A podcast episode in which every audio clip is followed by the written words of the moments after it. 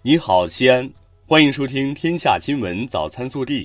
各位早上好，我是今日主播李小波。今天是二零一九年九月二十三号，星期一。首先来看今日要闻。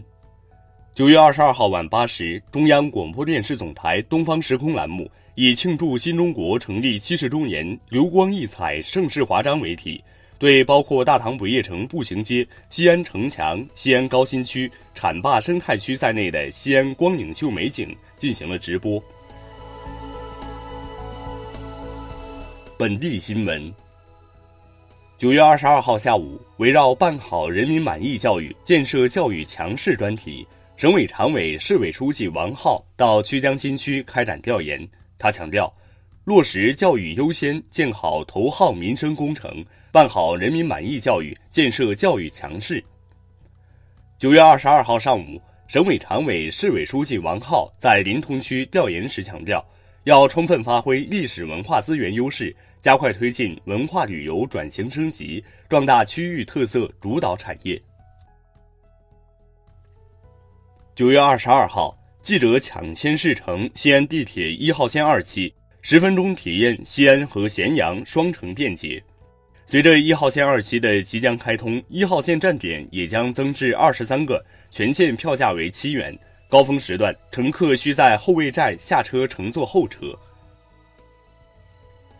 距离今年十一黄金周不到两周时间，旅客已规划好出行计划。据去哪儿网大数据显示，今年西安不仅入选国庆长假十大热门目的地。凭借着优势交通地位，还一举夺得十一长假国内热门中转地第一名。今日起，我市开始投放政府储备冻猪肉，投放共进行七天，投放量七百八十吨。据悉，此次投放的政府储备冻猪肉三十四元每公斤，市民可在全市设立的四十个投放点购买。据悉。在国庆假期，西安城墙精彩的光影展演还将继续呈现。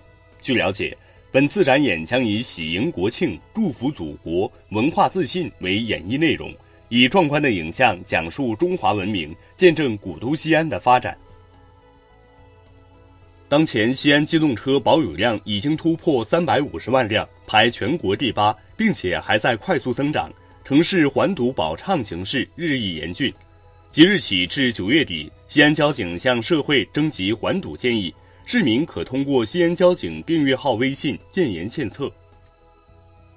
为深入推进建筑领域放管服改革，根据住房和城乡建设部有关通知，近日，省住建厅印发关于取消二级建造师临时执业证书的通知。自通知印发之日起，取消二级建造师临时执业证书，停止办理有关二级建造师临时执业证书各项注册任务，所持有的二级建造师临时执业证书和执业印章自动作废。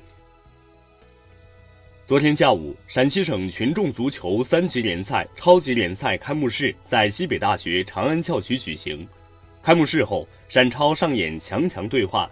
西安高新一联与渭南蔡伦的对决，堪称提前上演的冠军之争。最终，高新一联二比零力克对手，目前以三连胜战绩排名榜首。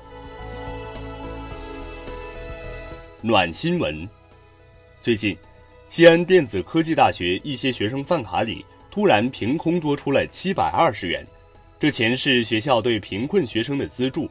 据悉，学校通过分析学生在校刷饭卡数据。比对困难生库，并结合学生综合表现，找出每月在食堂吃饭六十次以上、每天吃饭低于平均值八元的学生进行资助，让学生在享受补贴的同时，柔软的内心也能得到保护。国内新闻，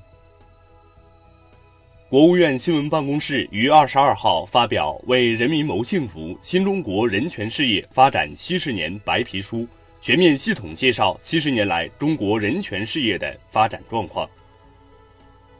自然资源部中国地质调查局二十二号在青岛发布了我国首批滨海湿地全球观测网运行成果。数据显示，我国四个全球滨海湿地野外监测站点运行良好，并与国际数据开始共享。二十一号。中国妇女儿童肥胖控制专业委员会发布了儿童肥胖筛查共识，指导家长和医务人员对肥胖儿童进行筛查和治疗。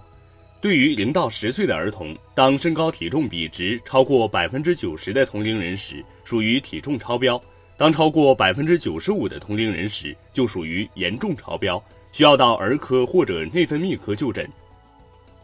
二十一号晚。北京冬奥会重要交通保障工程温泉特大桥最后一个合龙段浇筑完成。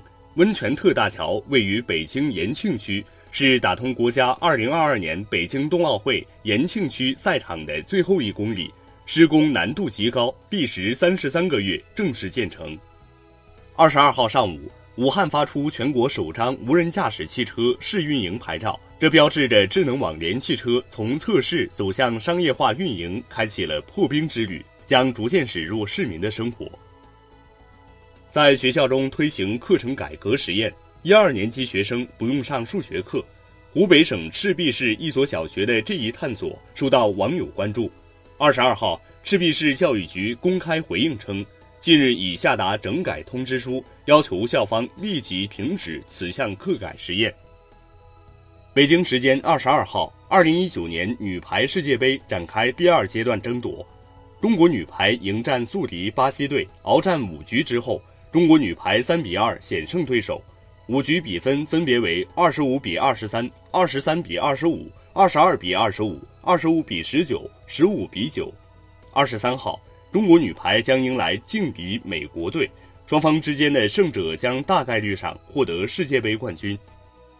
安徽大学藏战国竹简一期研究成果九月二十二号在安徽合肥发布。安大简是继郭店简、上博简和清华简之后出土先秦珍稀文献的又一次重大发现。该竹简所记录的《诗经》是目前发现的抄写时代最早、存诗数量最多的古本。同时，也是未经后代改动过的较原始的本子。微调查：二十一号是第二十六个世界阿尔茨海默病日。截至二零一九年，中国有一千多万阿尔茨海默患者，是患者数量最多的国家。预计二零五零年，中国将有两千八百万患者。近期记忆障碍是阿尔茨海默病最早和最显著的症状。目前，该病无法治愈。只能通过正确的措施改善和延缓病情。如果你得了阿尔茨海默病，你最害怕什么？更多精彩内容，请持续锁定我们的官方微信。我们明天不见不散。